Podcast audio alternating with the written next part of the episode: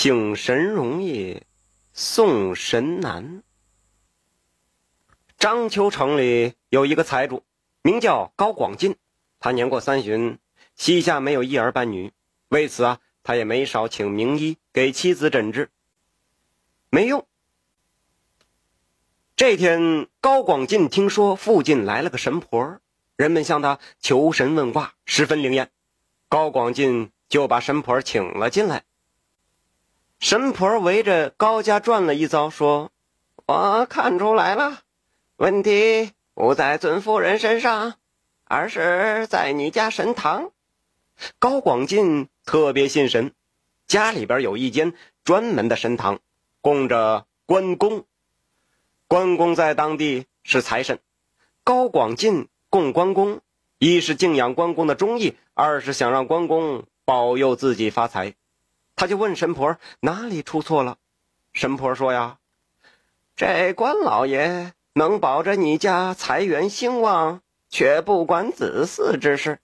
再说关老爷拿着大刀这么厉害，那些投胎的也不敢来呀。”这高广进一听，觉得说的特别有道理，就问神婆怎么办呢？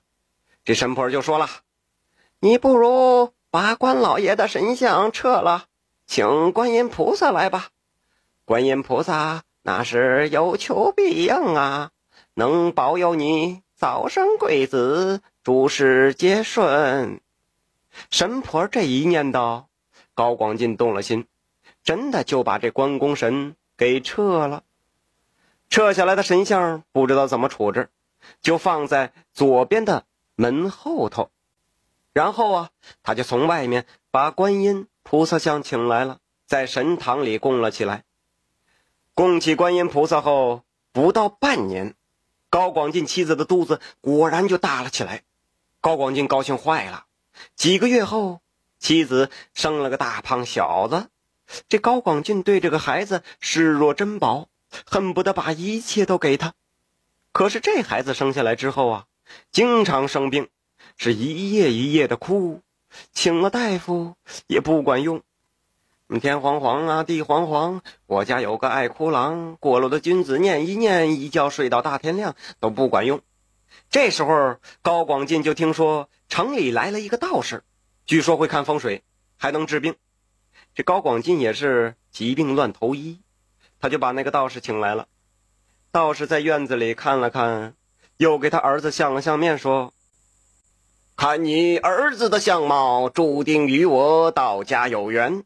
可你却供着菩萨。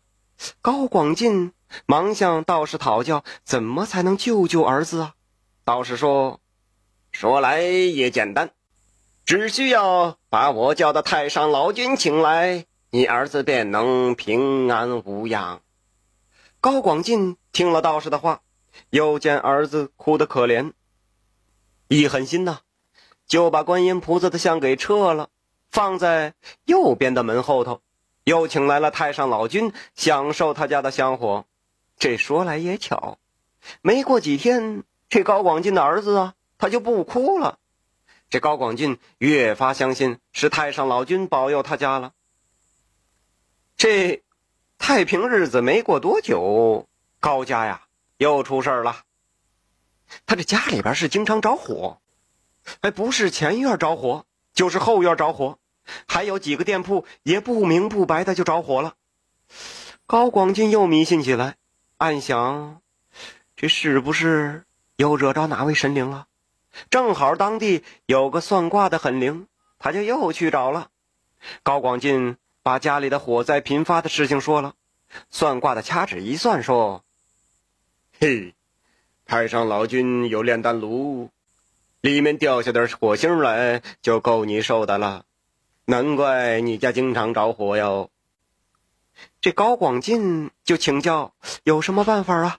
算卦的就说了：“你家里的神呢，还真不少，但是没有请到一个正神呐。”高广进问：“那什么是正神呢？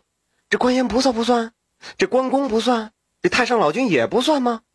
算卦的就说了：“你别忘了。”我们是山东的，当然要请我们山东本地的神。那泰山有泰山奶奶，道号呃碧霞元君，保佑山东百姓平安，比那些呃比那些神都强。于是高广进又请了泰山奶奶来，可是这太上老君往哪儿放呢？只好让他屈尊一下，就放到了这个泰山奶奶的神像后面了。嘿，这高广进请了泰山奶奶之后，家里果然没有再失过火，他放心了。看来这泰山奶奶那是请对了。有这么一天夜里啊，高广进正睡觉呢，有个家人就跑过来，没头没脑的说：“老爷，打起来了，打起来了！”高广进问。谁打起来了？家人说：“就是神堂那四位呀，那四位神仙。”家人告诉高广进，刚才他从神堂前路过，听到里边有动静，他探头往里一看呐，就见里面关公、观音菩萨、太上老君、太山奶奶正打得不可开交，他们各拿法宝，横眉怒目，谁也不让谁。这高广进听了是大吃一惊，赶忙过去。就听见屋里边叮叮当当，还有火光闪烁，他吓得没敢进去。这神仙打架的事儿，那凡人也管不了啊。第二天，高广进就请高人，什么道士啊、高僧啊、神婆啊、法师啊，能找的事都找到了，可都不敢接这个活啊。有人对高广进说了：“请神容易送神难呐，当初你怎么请来的？现在啊。”想扔个家伙似的，一送了之啊？那哪有那事儿啊？从此以后啊，这高家的神堂里是天天闹个没完，全家没有一天安生的。这天傍晚，有个穷秀才敲响了高家的大门，说他去省城赶考，错过了宿头，想在这里借宿一晚。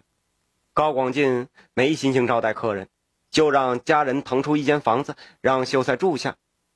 这个秀才虽然呢穿的寒酸，但是这谈吐可不一般。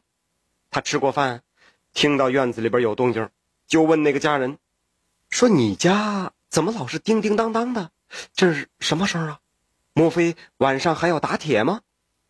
这家人诉苦了：“哎呦，这哪是什么打铁呀？”这是神仙在打架呢。接着，他就把事情的经过跟这个秀才一说。